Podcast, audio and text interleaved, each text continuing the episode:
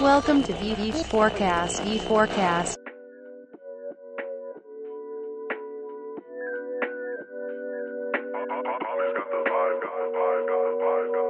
Muito boa noite, colegas que nos acompanham aqui no V4 Cast Live. Hoje a gente tem um convidado muito especial. O assunto é Outbound Sales, na é verdade, Deneto? É isso aí, pessoal. Muito boa noite. Para muita gente do universo do marketing digital, acredita que o outbound, né, as vendas ativas, outras estratégias, de certa forma, mais old school, tem morrido. E o nosso convidado, um dos membros do nosso conselho, um dos conselheiros aqui da V4, que tem colaborado muito com a nossa construção, com o desenvolvimento da empresa, é o Rodrigo Paiva, que fala diretamente dos Estados Unidos, aí com alguns bons anos de experiência, né, mais de três anos na IBM, cinco anos de Microsoft, quatro anos de Oracle e, por último, na vice-presidência de vendas enterprise, pode me corrigir se eu estiver errado, da Web.com, que é uma empresa que faz mais ou menos o que a V4 faz nos Estados Unidos, só que com mais de 3 milhões de clientes a gente tem aprendido muito com eles. Muito boa noite, Rodrigo, diretamente aí de Orlando, tá em Orlando hoje? Estou em Orlando hoje, está ensolarado, o verão chegou, Denner. Boa noite, pessoal, boa noite, pessoal do podcast.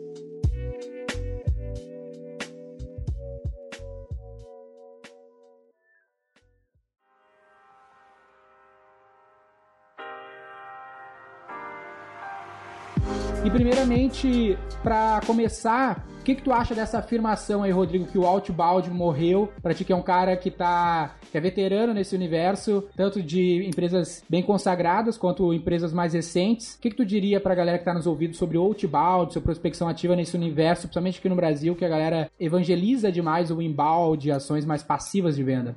Olha, se o outbound morreu, não contaram aqui nos Estados Unidos e muito pouco aí no Brasil. Se você olhar o, o, balanço das principais empresas de tecnologia, principalmente aqui dos Estados Unidos, como Oracle, Microsoft, você vê que o principal número que mostra qual vai ser o preço da ação é o quanto de novas vendas eles fazem. E novas vendas em clientes novos. Ou seja, o outbound não morreu, não. O que morreu foi o jeito antigo de fazer negócio outbound, onde os vendedores tinham pouca ciência tinham poucos processos e onde existia um mercado competitivo muito menor. O outbound não morreu, o outbound está assim muito competitivo. É muito competitivo aí no Brasil e é muito mais competitivo aqui nos Estados Unidos. Por quê? É o dinheiro novo, é aquele dinheiro que todo acionista, todo dono de empresa gosta de, de receber. Se a gente imaginar que as nossas empresas não fazem muita besteira e nós não perdemos clientes, como é que ela vai crescer? Ou ela cresce vendendo outras coisas para os mesmos clientes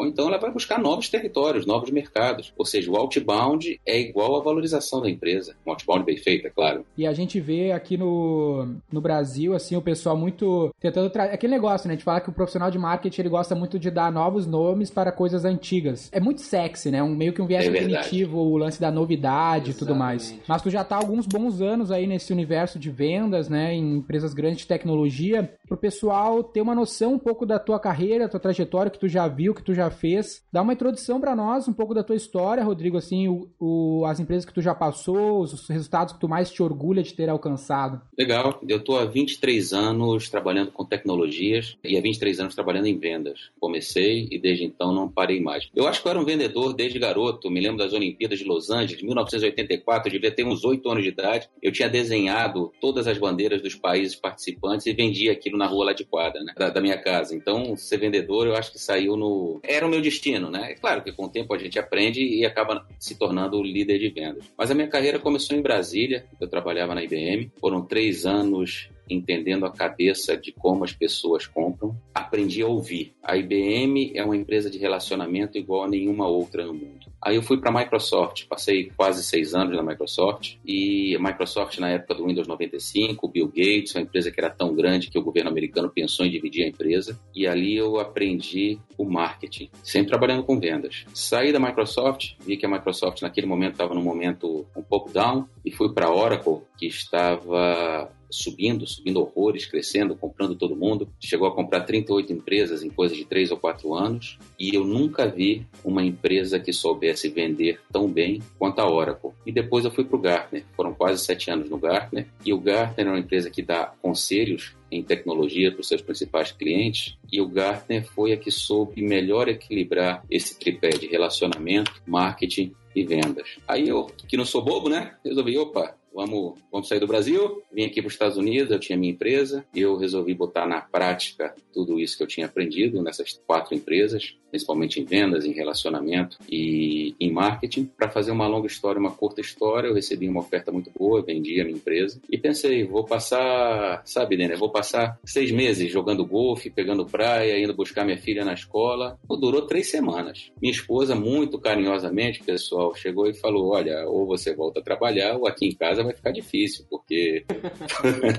não precisa entrar nos detalhes, né? Então, eu saí aqui de Orlando e fui para Jacksonville, uma cidade ao, nor ao, nordeste americano, é a maior cidade em área aqui capital nos Estados Unidos. Na capital da Flórida é Tallahassee, mas é o centro econômico da Flórida, onde fica empresas como, como a Fidelity e outras mais. Ela é banhada de um lado pela praia, pelo outro lado pelo rio, ou seja, muito, muito, muito bonita mesmo. E eu fui fazer na web.com, ser vice-presidente sênior do mercado corporativo, o que a V4 está fazendo no Brasil. Eu fui vender marketing digital para clientes estratégicos que tem uma que tinha o foco em, em franquias e multiusuários, multi-locations. E ali foi a minha primeira experiência nos Estados Unidos como, como empregado. Uma experiência vitoriosa, deu muito certo, graças a Deus. Eu vejo, eu vejo traços claros entre a V4 e a Web.com, não só o mesmo mercado, mas vocês estão fazendo exatamente o que a Web.com faz e fazia, ou seja, vocês estão no caminho certo, certíssimo. E coisa de um mês atrás, eu aceitei uma proposta de uma empresa chamada Cubo, é uma empresa brasileira, para tocar a América Latina, excetuando o Brasil, e tocar os Estados Unidos e Canadá, ou seja, do Alasca à Patagônia, eu só não tenho o Brasil que eu estou gerenciando. O que me chamou a atenção, isso eu me lembrei muito de você, Denner, porque a Cubo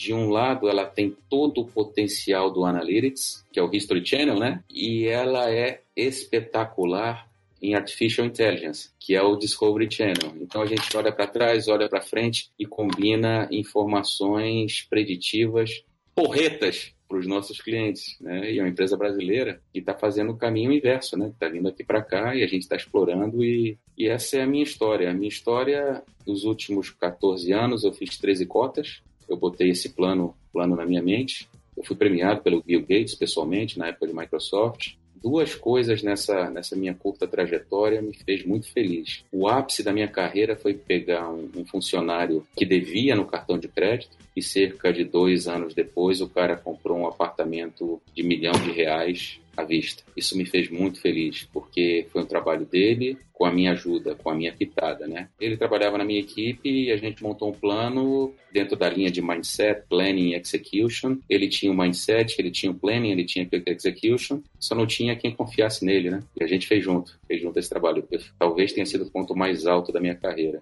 E é um segundo... grande desafio montar times, né, Rodrigo? Assim, na, na, na posição de liderança hoje, montar, desenvolver e reter time é o maior desafio, porque competição a gente vai ter, porque tecnologia, embora seja um diferencial competitivo, pode ser um commodity, mas montar time é o que vai fazer a diferença de você ter um ano catastrófico para um ano sensacional. Sim. E para quem não tem muita clareza, assim, porque o que a V4 vem tentando fazer, assim, como tu já sabe bem, é bem diferente do que as empresas brasileiras têm feito no mercado de comunicação, de marketing digital. E qual é o panorama, assim, que tu diria, assim, brevemente, o que é web.com, por exemplo, que é a empresa que esteve mais perto, para a gente trazer um pouco dessa, dessa, importar um pouco dessa visão do que, que a galera tem feito. Tem muita gente que nos segue aqui, que está nos ouvindo, que é desse mercado de comunicação, que se inspira no que a V4 vem fazendo, e a gente tenta trazer quem a gente se inspira para compartilhar um pouco a visão direta da fonte. Então, para a gente dar uma aprofundada nisso, o que é esse mercado, o que, que a Web.com já conseguiu fazer para te trazer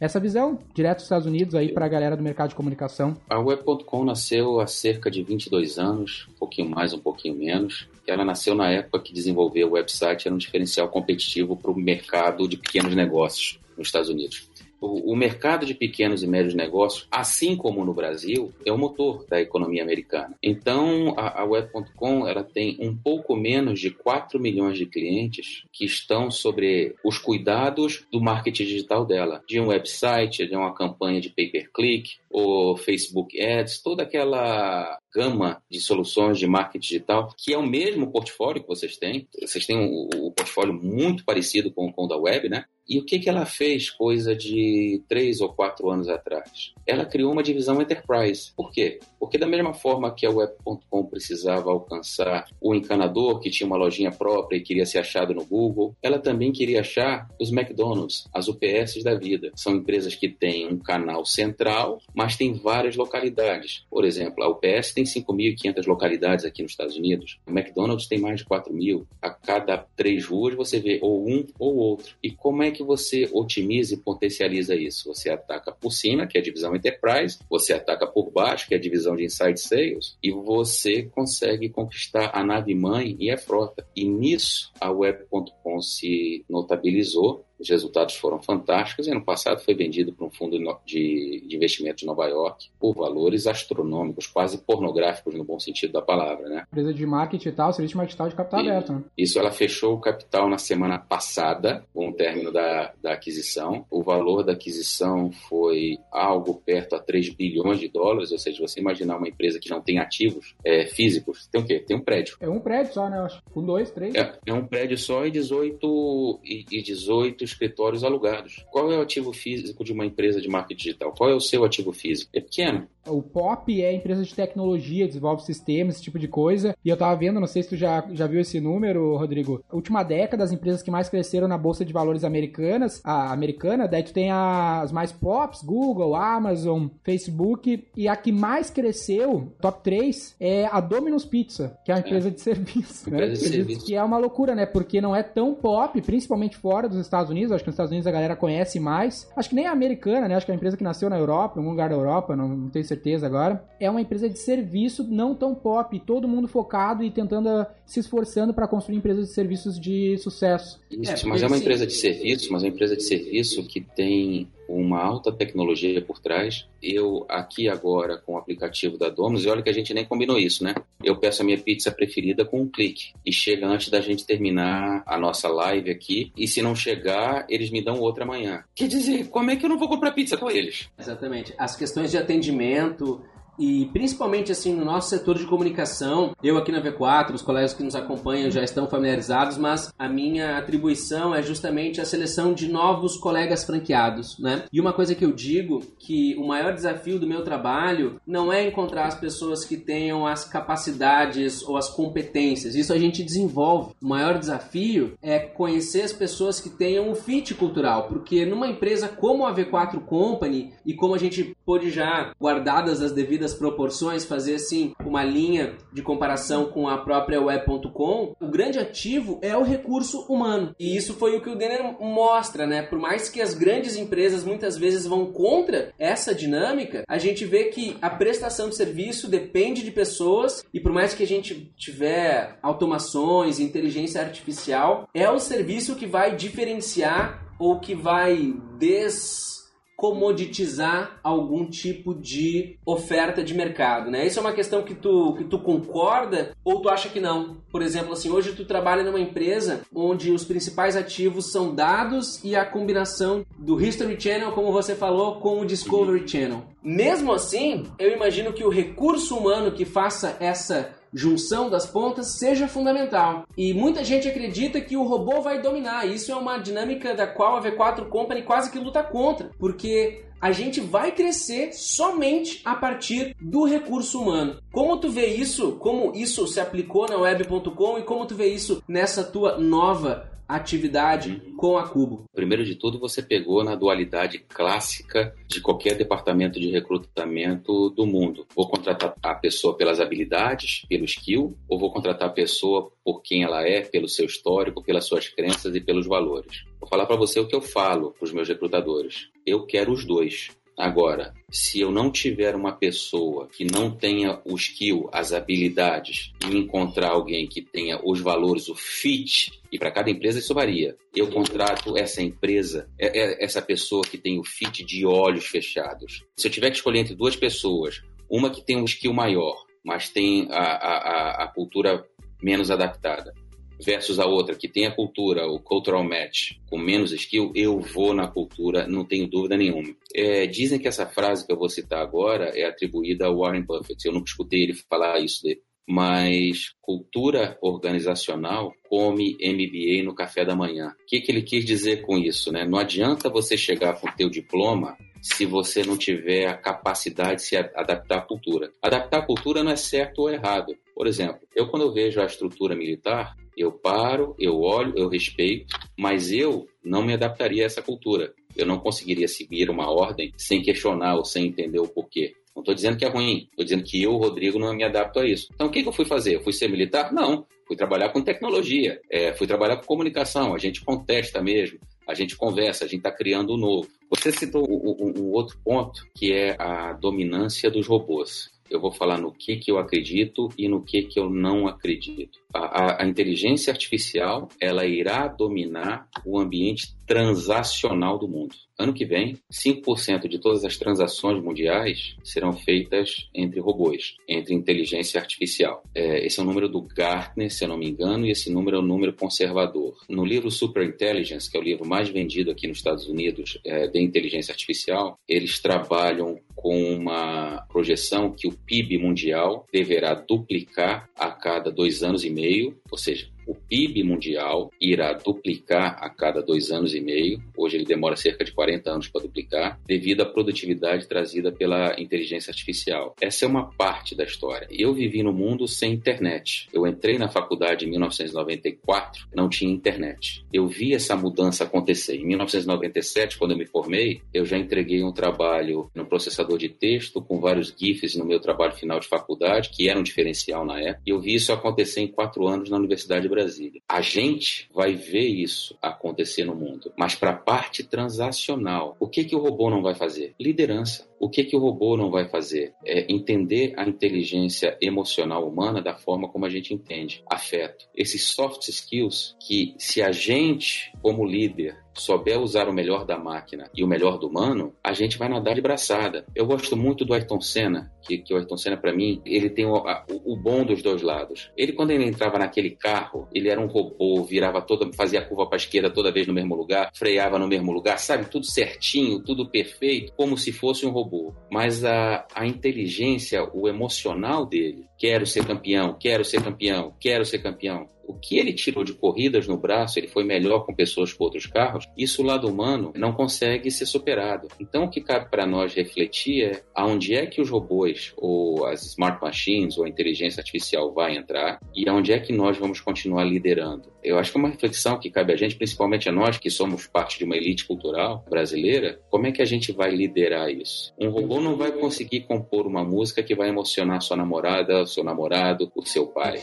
A música é um bom exemplo, porque mesmo com fórmulas e tudo mais, a música ela não tem fórmula, né? Até o, no, no novo filme do Queen lá, que fez sucesso ano passado, eles mostram que tinha uma fórmula lá que o estúdio queria que ele seguisse, aí o Fred Mercury lá com Bohemian Rhapsody não queria seguir a fórmula, o cara falou, vocês nunca vão fazer sucesso, e a música fez sucesso, mas se tu for lá e tentar fazer uma música igualzinha a que eles fizeram, não vai fazer sucesso, é. porque são muitas variáveis que o ser humano tem a parte de comunicação mesmo, né? Música não deixa de ser comunicação, marketing, marketing, de certa forma. Um ano e meio atrás, a Oracle no Brasil tentou criar uma música, foi a principal iniciativa de marketing dela naquele ano, usando inteligência artificial e Big Data. Não decolou porque tem coisas que do ser humano ainda é insuperável. E para quem, não sei se vocês estão acompanhando os comerciais aqui nos Estados Unidos, né? comercial de Super Bowl ou os comerciais da, da, da NBA, tem súditos, não, não, não são nem fãs, são pessoas que param para se sentir emocionados. Tem pesquisa atrás disso? Tem, mas o lado humano é insuperável. O comercial que está sendo mais baixado esse ano, é, é, nessa, nesse mês aqui nos Estados Unidos, é um comercial que mistura o iWatch, que é aquele relógio da Apple, né, com uma música infantil, que é o Hokey Pokey. Eles fizeram isso de uma forma que o adulto gosta, a criança gosta. Depois vocês deem uma olhada aí.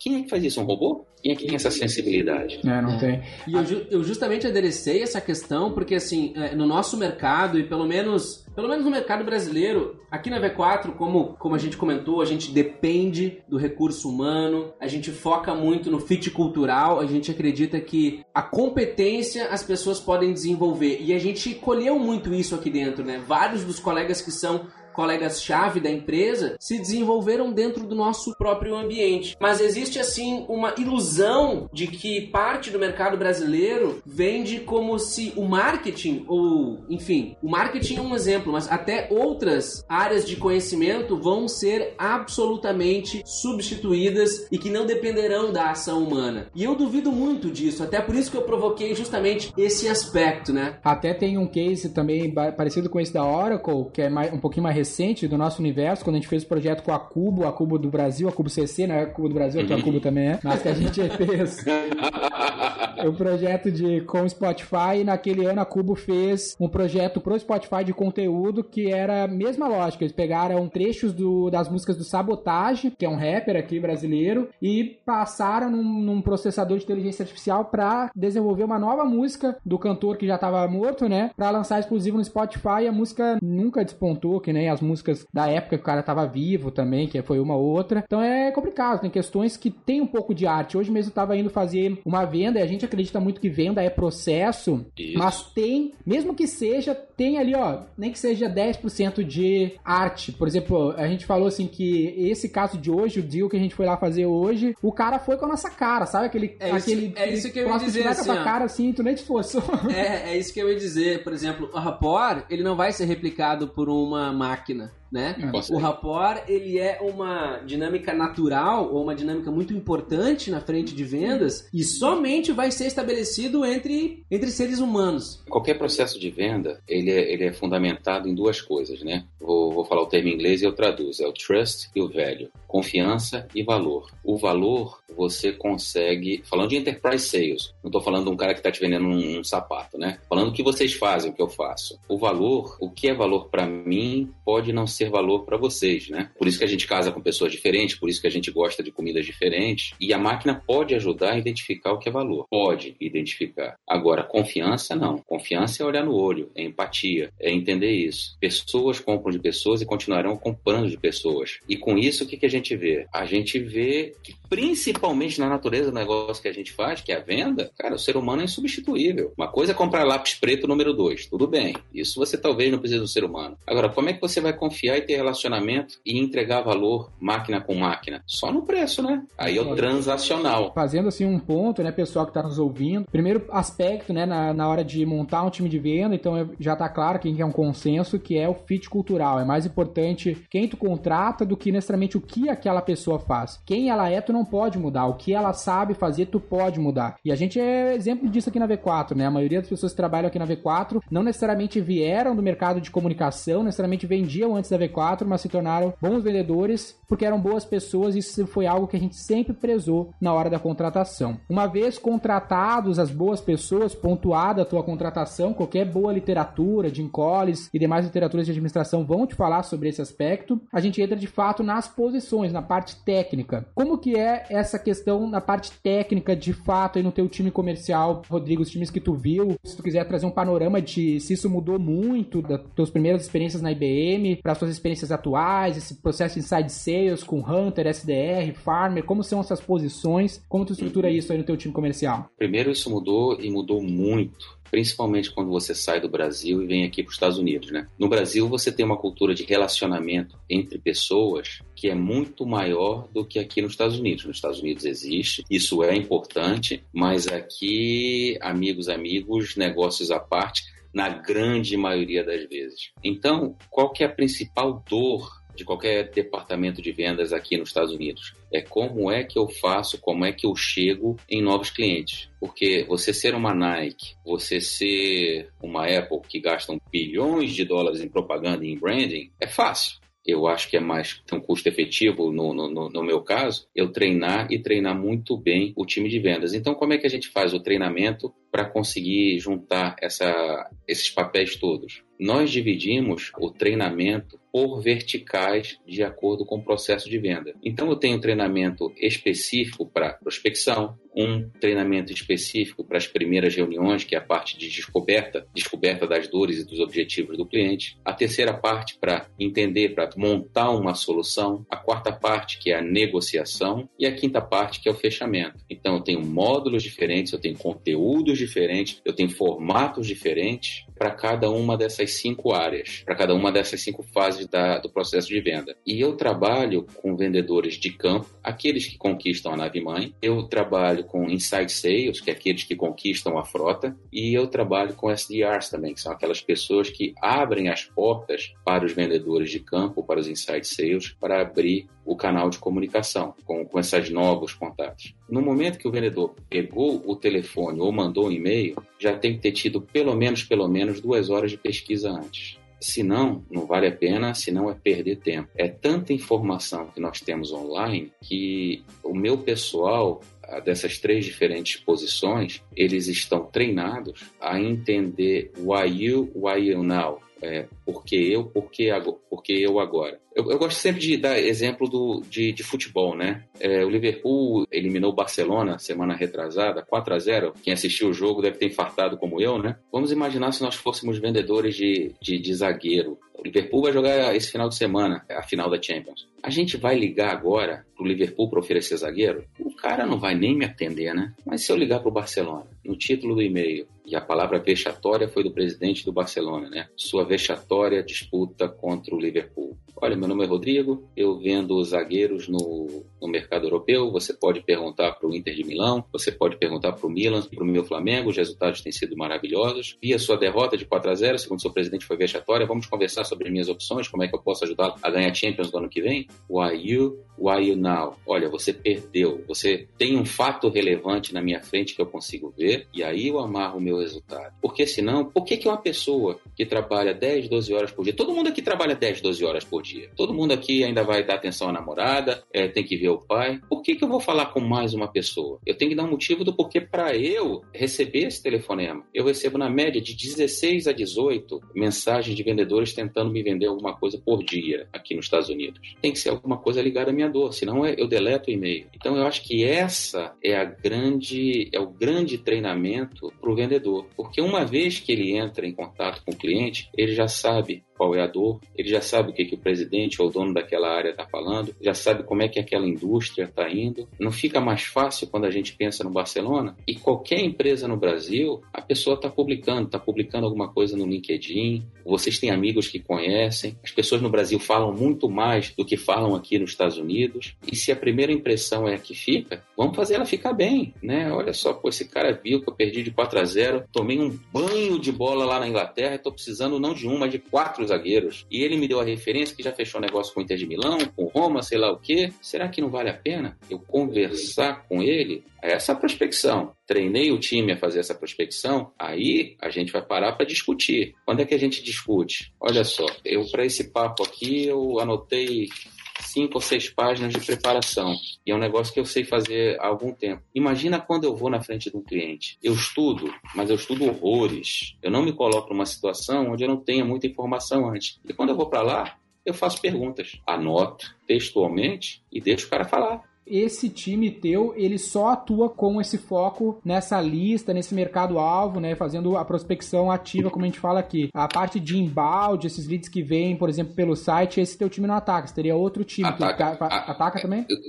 É um time menor que eu gerenciava né, na, na web. Ele faz isso. Eu dou dois passos para trás. Dentro do treinamento, eu contratei muito mais pessoas do que skill. Agora, tinha alguns skills que eu precisava. Eu precisava ter skills em serviços financeiros e em, em healthcare, em saúde. Então, aqui, qualquer coisa que chega para esse segmento, eu mando para as pessoas certas que têm o skill correto. Qualquer coisa que não chega neste segmento, eu distribuo entre a equipe pelo ranking. Né? Quem é o melhor? O melhor vai ter sempre a prioridade. E aí a gente gera uma competição positiva. O vendedor é um bicho competitivo, né? E se o vendedor for o melhor, ele vai estar sempre recebendo as melhores contas, né? Olha só como é que a gente tem feito aqui na V4, ver o que, que tu acha, Rodrigo, o pessoal que está uhum. ouvindo, quiser comentar o que, que acha também. Como tu sabe, a gente, ao longo desses últimos anos, tem crescido mais em balde, sem prospecção ativa. Desde que o Rodrigo começou a mentorar a gente, a gente viu que seria importante crescer paralelamente essa área de outbound, de atrás, principalmente para conseguir contas estratégicas, né? Porque mal ou bem, o embalde acaba muitas vezes sendo um tiro muito amplo, assim, a gente não consegue dar aquele tiro de sniper naquelas contas que a gente quer buscar de fato. Então o que a gente fez? A gente fez uns testes e chegou nessa conclusão atual. A gente tem ali nosso esforço de embalde, a gente tem um SDR, um qualificador para cada close closer. Então a gente tem dois qualificadores para dois closers e paralelamente a gente fez uns testes com esse time fazendo a parte de hunter, né, de prospecção, de ir atrás dos leads, mas a gente viu que eles confundiam o seu time, o seu foco e aí a gente resolveu, viu que estava dando certo, deixar um cara como com a função ali de BDR somente uhum. fazendo prospecção e fechamento. Então esse cara que é um cara mais caro, mais qualificado, ele tem uma lista e ele vai atrás lá cerca de 120 negócios que ele mira por mês para tirar desses 120 cerca de seis negócios. Só que são seis negócios, por exemplo, o closer no meu inbound, ele vai fechar 20 negócios no mês, de 15 a 20. O meu BDR, ele vai fechar 6, mas ele ganha mais que o meu closer de inbound. Por quê? Porque ele também gera. Então o custo de mídia, o custo de qualificação, tudo está agregado na remuneração dele e ele está trazendo um público que retém mais tempo, que é aquele público sweet spot, né, que a gente falou bastante nas suas isso. oportunidades. Como que tu vê essa arquitetura?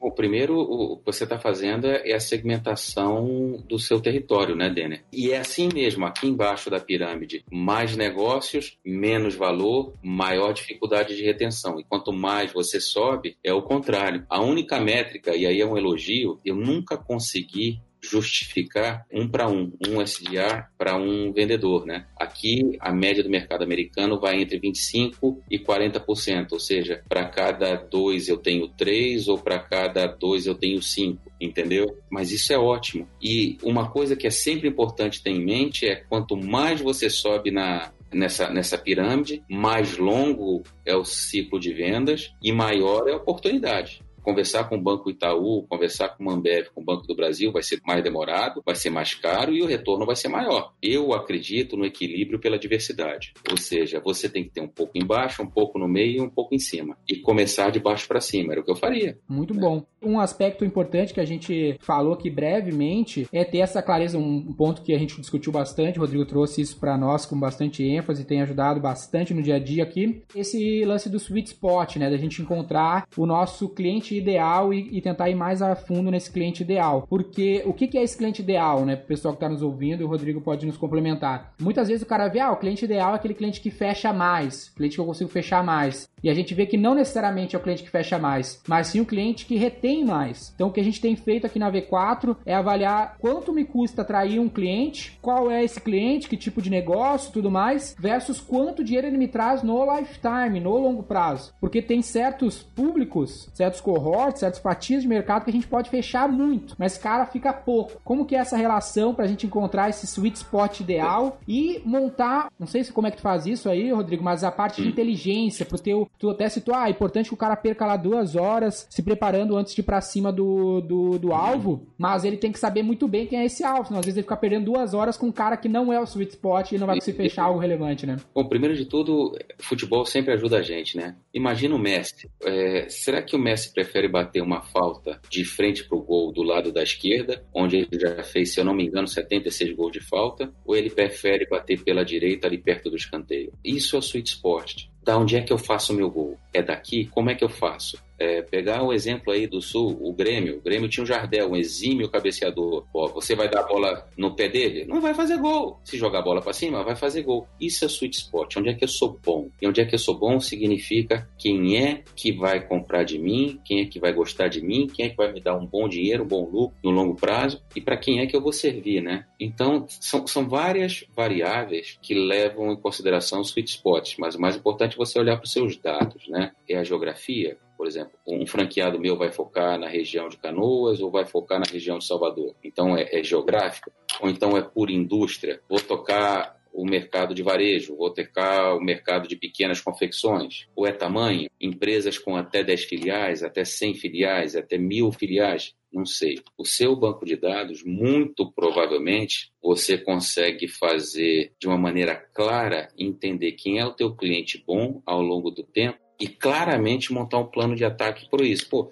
se eu sou o Messi, tem falta na meia esquerda, cara, você não vai chegar perto de mim, meu irmão. Porque essa bola daqui eu faço, eu guardo, né? E aí você vai conseguindo atacar o sweet spot e aumentar ele com novas fatias. Por exemplo, na minha última empresa, lá na web, eu sabia que quando eu estava conversando com uma empresa que tinha cerca de 200 filiais, era o meu sweet spot. Eu era grande o suficiente para atender ele de uma maneira muito rápida, competitivo no preço suficiente para ninguém conseguir chegar perto de mim. Então eu dominava. Bola na frente da área ali na esquerda, né? Essa bola é minha. Agora, quando eu tinha um cliente menor com 10 ou 15 locations, era um pouco mais difícil para mim, porque o meu custo não era tão efetivo. Então, eu sabia onde jogar. Então, quando eu tinha alguma coisa, vou gastar o meu tempo com 10 ou 15 locations, ou vou gastar o meu tempo com 200? Vou bater a falta da centro-esquerda ou vou bater ali da bandeirinha de escanteio? Eu não estou dizendo que a gente não deva bater as outras faltas. Estou dizendo o que, que a gente vai focar. Onde é que nós vamos gastar o nosso tempo, o nosso recurso, o nosso dinheiro? É só pensar no Messi. Ele vai guardar, né? Espero que não guarde contra o Brasil.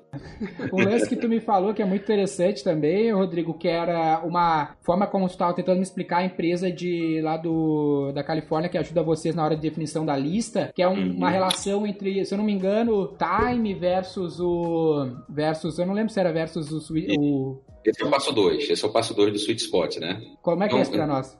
Aí, o que, que eu fiz? Só para dividir com, com, com, todo mundo, contratei uma empresa da Califórnia de inteligência artificial que, dentro do mercado que eu tinha 4 mil empresas que estavam dentro do meu sweet spot aqui nos Estados Unidos, por onde é que eu ia começar? Nessa divisão, eu tinha cerca de 12 vendedores e 12 vendedores não conseguem ligar para 4 mil empresas. Ou seja, eu começo por onde? Então, essa empresa entende claramente quem é o meu sweet spot, e ela vai atrás de dados e rastros na internet, isso tudo é legal, isso tudo é legítimo, tá? Essas empresas deixam para dizer para mim que dentro do meu sweet spot, quem é que está com o melhor timing para comprar? Vamos imaginar que uma empresa aqui nos Estados Unidos, e essa é a média, ela contrate empresas de comunicação a cada 12 meses. Então a gente faz um corte. Qualquer coisa que dure mais de seis meses, não é minha prioridade. Qualquer coisa que seja em menor de seis meses, quando a gente consegue descobrir que as pessoas daquela empresa estão buscando, pesquisando palavras que levem a entender que, que estão comprando, a gente coloca na parte de cima. E aí, com base nessa lista,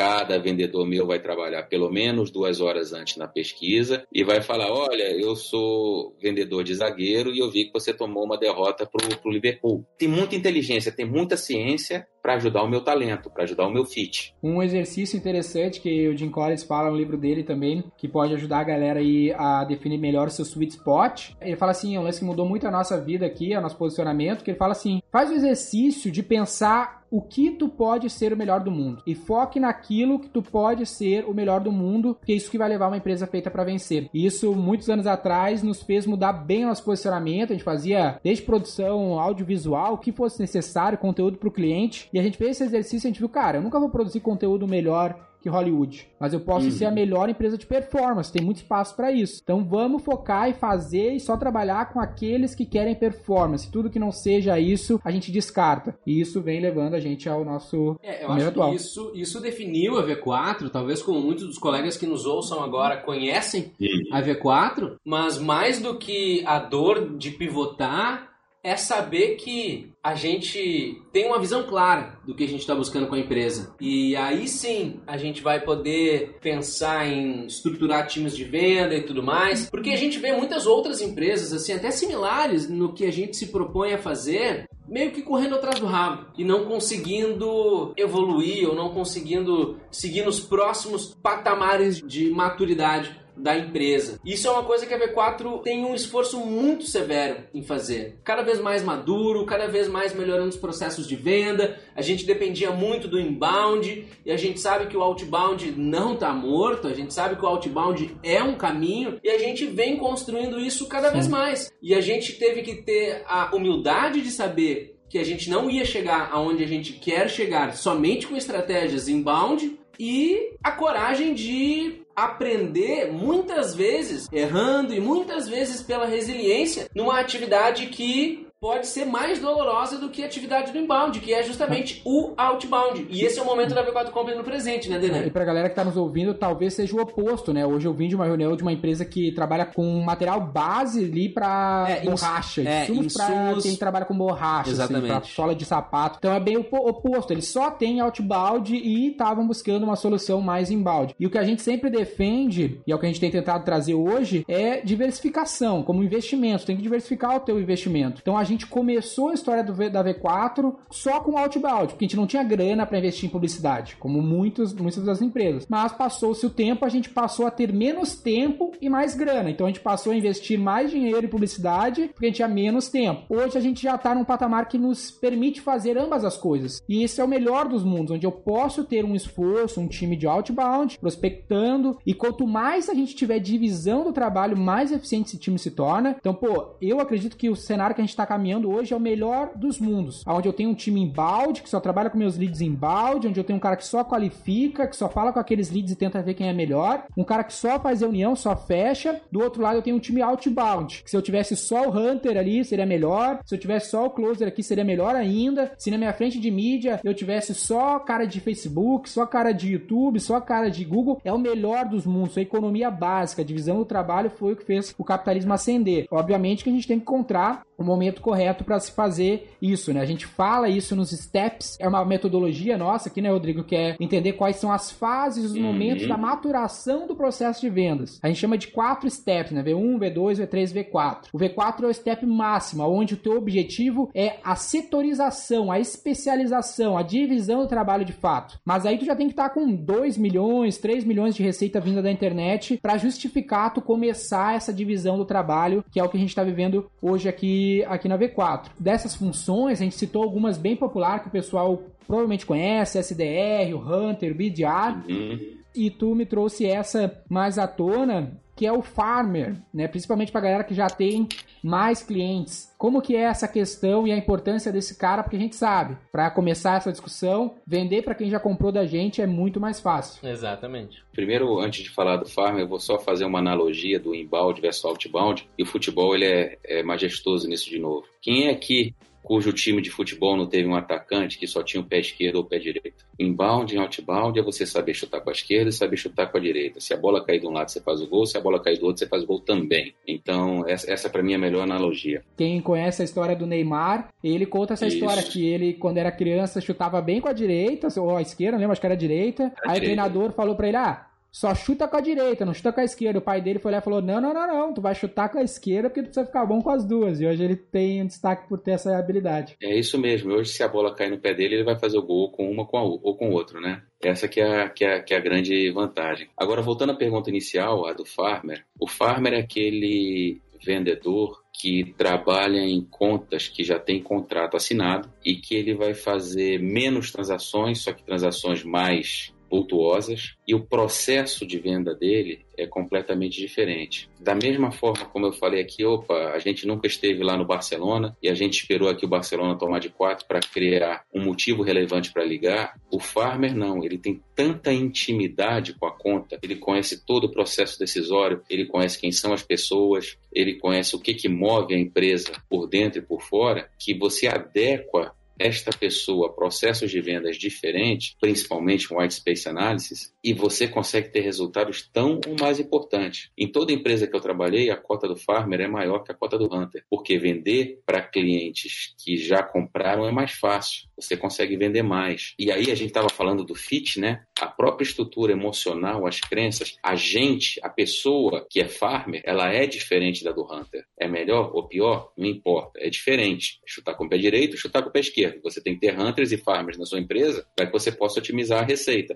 e processos de vendas adequados. Consegui explicar, Der, né? Mais ou menos o que, o que é um farmer, não? Perfeitamente. É uma posição que eu acredito não ser tão valorizada e até mesmo inutilizável. Ninguém usa essa função hoje aqui no que a gente vê no processo de vendas pelo Brasil. Olha, eu acho que um aspecto que tu até citou mais cedo, qual seria o processo mais eficaz de abordagem, né, uma abordagem fria, por assim dizer, para despertar um rapport nesse prospect de maneira assertiva, né? E mesmo que toda a base de preparo prévia já possa ter sido feita da melhor maneira possível. Como a gente pode fazer aquela pessoa entender que talvez ela não precisa desligar o telefone e que a gente tem um ponto de conexão que vale a pena ela continuar me ouvindo? O que mais funciona, indubitavelmente, eu tenho todos os dados científicos para mostrar isso, é a referência. Por exemplo, se eu sei que o Neymar é amigo do Felipe Coutinho, se for por e-mail, e eu estou ligando para o Felipe Coutinho, e eu falei com o Neymar, né? No título do e-mail eu coloco é, e-mail por recomendação do Neymar. Se eu pego o telefone e o Felipe Coutinho atende, eu falo, não desliga não, porque quem me pediu para ligar foi o Neymar. Se você consegue indicar, se você consegue achar uma conexão válida entre você e o seu interlocutor, é metade do caminho. Os números aqui nos Estados Unidos, e isso é menor nos Estados Unidos que no Brasil, você tem 82% maior de chance de conseguir um bom rapport com pessoas que receberam referências de uma outra do que de outra forma. Então é por isso que o social selling ajuda bastante. Você vai no LinkedIn, ver quem conhece as pessoas. É por isso que quando você escreve um case study ou coloca um cliente para falar de você, isso tem um impacto tremendo. Sem dúvida nenhuma, deixar os outros falarem de você, cara, metade do caminho. Esse é um viés cognitivo que a gente fala bastante aqui no nosso conteúdo, né? Da prova social, da afinidade. E até tem um case brasileiro muito famoso, pessoal aqui que nos acompanha com certeza conhece, que é da própria Wise Up, né? Que o Flávio saiu agora na capa da Forbes aqui do Brasil como o mago das vendas, algo desse gênero. E ele tem uma estratégia muito popular de vendas que é, ele chama de 352, né? Que quando ele pega um lead na Wise Up, ele pede para aquele lead indicar 30 amigos em troca de um desconto imediato na sua matrícula. E essa é a forma de geração de base dele. Aí ele liga para esses 30 com essa ponta de conexão. Tô ligando pro Daniel, foi o Rodrigo que me indicou, o Daniel, Daniel, o Rodrigo tava fazendo um curso de inglês aqui com a gente. E aí ele pede pro Daniel mais 30 indicação e assim ele foi construindo o negócio. E aí ele tem essa relação, a cada 30 que ele liga, 5 ele consegue visitar e dois contratos ele fecha. Então realmente é um fato. Até o lance do farmer, mais uma vez, tem a ver com isso, né? Às vezes esse farmer também pode criar. Tem que ter uh... conta disso? Né? Pode buscar indicação, coisas do gênero. Mas assim, pessoal, uma mensagem final da minha parte também Aqui você deve estar se perguntando, né? Uma empresa que foca no processo de vendas através da internet. A gente sempre fala para os nossos clientes que a gente não é um defensor. A gente fala assim, não seja um advogado defendendo uma causa. Exatamente. A gente não é um defensor do digital. Se o carro de som funcionar para ti, a gente vai fazer carro de som. Entretanto, normalmente carro de som não funciona. Mas a Outbound funciona paralelamente com o digital, com certeza. É só entender quando chutar de perna esquerda, quando chutar de perna direita, né? É esse o caminho, né? O goleiro fechou o canto da direita, você chuta com a esquerda, né? Melhor cenário, cara, é o cenário que a gente tá vivendo hoje, que vem venda de todo lado, assim. Tem venda vindo do Facebook, do Instagram, do Outbound, da indicação. Isso é ótimo. O pior problema que tu pode ver no departamento de venda é tu ter uma fonte só de venda. Você por indicação. Meu Deus, se amanhã não vier indicação, tu não vai vender. É, eu costumo é. dizer aos clientes, indicação é bom, é uma validação de que o teu produto ou serviço tem valor. Mas isso tu não escala e isso tu não controla. E eu acho que uma coisa fundamental, seja por qual estratégia de venda que a gente for escolher definir no nosso negócio, todas elas elas vão partir da ação. Ninguém vende não querendo vender. Ninguém vende escondendo uma, uma chamada para ação. As pessoas muitas vezes, Rodrigo, até pra gente talvez amarrar isso aqui com uma mensagem final tua, eu vejo muito as empresas querendo encontrar maneiras de vender sem parecer que se está vendendo, como se fosse uma coisa errada ou como se fosse uma vergonha ligar para oferecer algum produto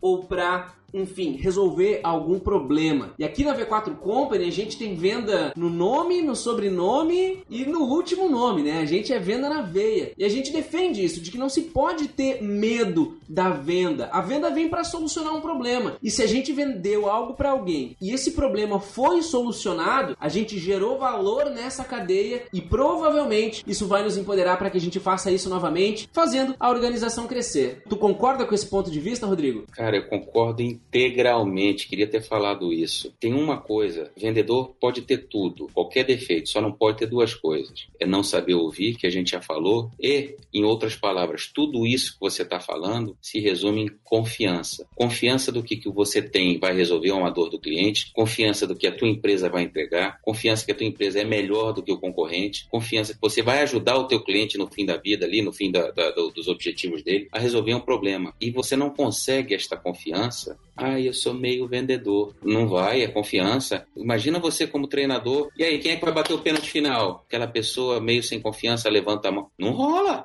Eu sou vendedor, adoro ser vendedor, vou resolver os teus problemas e digo mais: se eu for incapaz de resolver, eu saio daqui. Quantas vezes os clientes não me chamaram meses depois para resolver outra dor? E vocês têm um portfólio legal, vocês têm um portfólio maduro, vocês resolvem 80, 90% de todas as dores de comunicação dos seus clientes. A empresa de vocês é estruturadinha. Eu vi o mindset da empresa, eu vi as crenças da empresa, eu vi o dashboard da empresa. Cara, se eu estivesse trabalhando como um vendedor da, da V4, primeiro eu ia ficar feliz porque eu dei dá, dá um SDA por pessoa, né? Não tem como dar errado. Vocês têm que mostrar essa confiança, claro, fazendo toda a parte científica antes disso, fazendo a preparação antes da venda, mas vocês têm uma Ferrari na mão.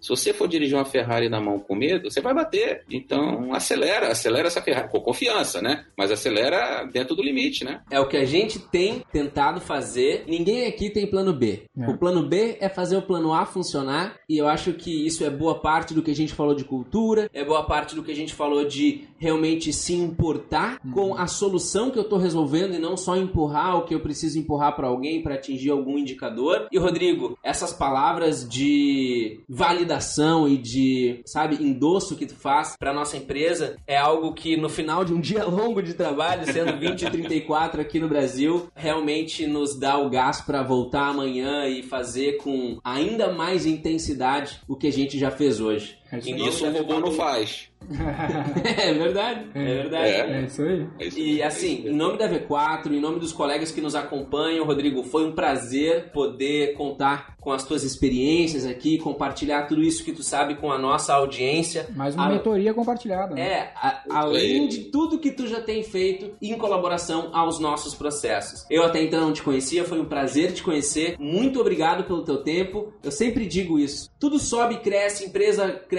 diminui, dinheiro vai e volta, mas o nosso tempo ele só diminui. E eu é tenho é certeza mesmo. que para os colegas que nos assistiram agora, valeu muito a pena. Muito obrigado. Que bom. Só me avisem antes de você abrir o capital para eu poder comprar umas, algumas ações de vocês, viu? No final nosso desk, nosso pitch não te. Preocupa, não te preocupa que o Deno já, o Deno já vai fazer esse relacionamento contigo. Rodrigo, mais uma vez, colega, grato pela tua atenção, grato pela tua disponibilidade. A gente tem certeza que acho que essa oportunidade vai poder se repetir, inclusive na presença de outros colegas que infelizmente não puderam estar presente hoje, porque a gente foca em venda, mas cada dia que a gente descobre uma coisa nova, a gente sabe que a gente não sabe tudo que a gente poderia saber e a sede de conhecimento é algo que nunca pode ser sanada. Denner, alguma coisa a pontuar? Da minha parte, assim, eu só queria concluir para o pessoal que está nos ouvindo, para vocês terem com o time de vendas de vocês, na minha experiência, no que eu tenho ouvido das pessoas que eu tenho o privilégio de estar perto, são três coisas que tu tem que incentivar, principalmente no aspecto emocional, né? Trazendo o teu one-on-one com o teu time, que é um ponto, é os pontos que a gente citou hoje, mas resumir eles em três aí, que é confiança, persistência e consistência. Ter esse time confiante confiante do produto, de si mesmo, fazer esse time persistir, persistir num lead, não desistir de um lead e ter a consistência, fazer todos os dias aquele processo, seguir o processo, que essas três coisas são normalmente onde eu vejo que o vendedor, principalmente outbound, escorrega. Ou o cara não é confiante no produto, ou o cara não persiste, ou o cara não consegue seguir o processo todos os dias, porque fazer a mesma coisa todos os dias é boa parte do resultado. Nosso canal aqui é um exemplo, a gente acumula bagagem, acumula resultados e tem os resultados que vocês conhecem aí. Rodrigo, foi um prazer. A gente vai deixar aqui na nossa descrição desse conteúdo o link do teu LinkedIn para que as pessoas conheçam mais um pouco da tua jornada e quem sabe se inspirem nela tanto quanto a gente vem fazendo. Muito obrigado pela participação, colega. Obrigado, boa noite a todos e vai ser um prazer ajudá-los novamente. Eu sou Daniel Grudzinski, sócio da V4 Company. Sou Daniel Lippert, sócio fundador da V4 Company. E o nosso negócio, negócio é vender o seu. É Boa noite, colegas.